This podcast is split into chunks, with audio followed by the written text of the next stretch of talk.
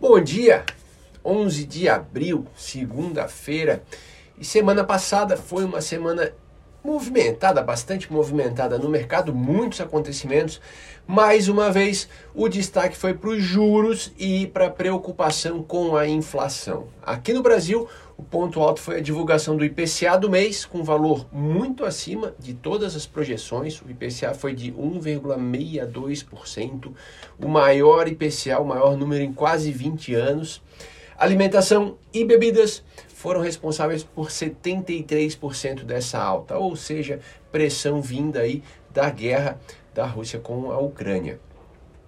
Isso teve efeito direto nos juros, né, puxou a curva para cima e aumentou as dúvidas em relação à postura do Banco Central nas próximas reuniões, já que né, o Banco Central tem se colocado aí uh, meio duro em relação ao aumento da Selic, né, dado como uh, certo aumento só de mais um ponto percentual na Selic. Então o mercado está colocando isso em xeque por conta dos resultados recentes.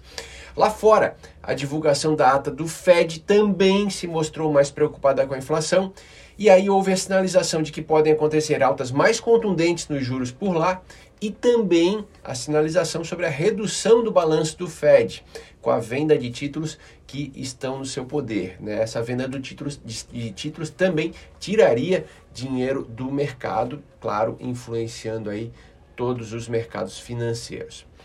Bom, tudo isso, claro, afeta as bolsas, né?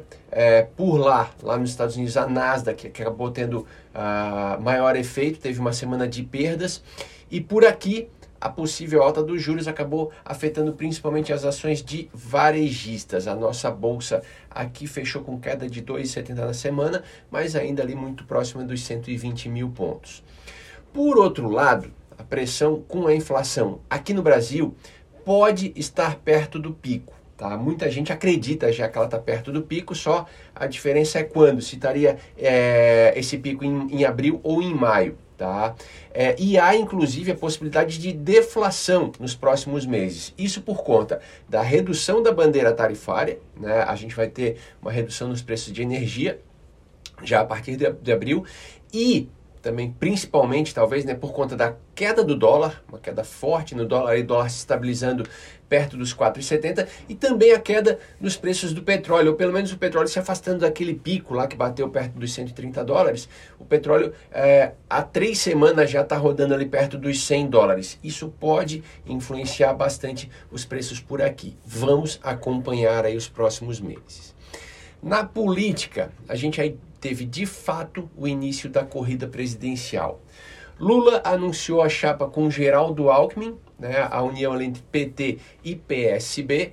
Bolsonaro cresceu nas pesquisas, provavelmente angariando ali alguns votos de Sérgio Moro, que desistiu da, da, da presidência, né, ou retirou pelo menos a sua candidatura. E o União Brasil Uh, que, junto com PSDB, MDB e Cidadania, anunciaram que devem lançar um candidato único em maio, apostando na terceira via, na força de um, um, candidato correndo por fora. Na França, a gente teve eleições esse final de semana, resultaram num segundo turno, repetindo a última eleição lá de 2017, entre Macron e Le Pen.